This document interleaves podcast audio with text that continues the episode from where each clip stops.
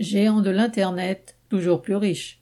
Les cinq plus grandes entreprises du secteur de l'informatique, Google, Apple, Facebook, Amazon et Microsoft, qu'on appelle les GAFAM, ont réalisé plus de 63 milliards d'euros de profit. Cela s'est fait en seulement trois mois, d'avril à juin 2021. Leurs bénéfices ont quasiment doublé depuis l'an dernier. Pour les actionnaires de ces grands groupes capitalistes, le développement du télétravail et du commerce en ligne, lié à la pandémie, est avant tout une opportunité de s'enrichir. and M.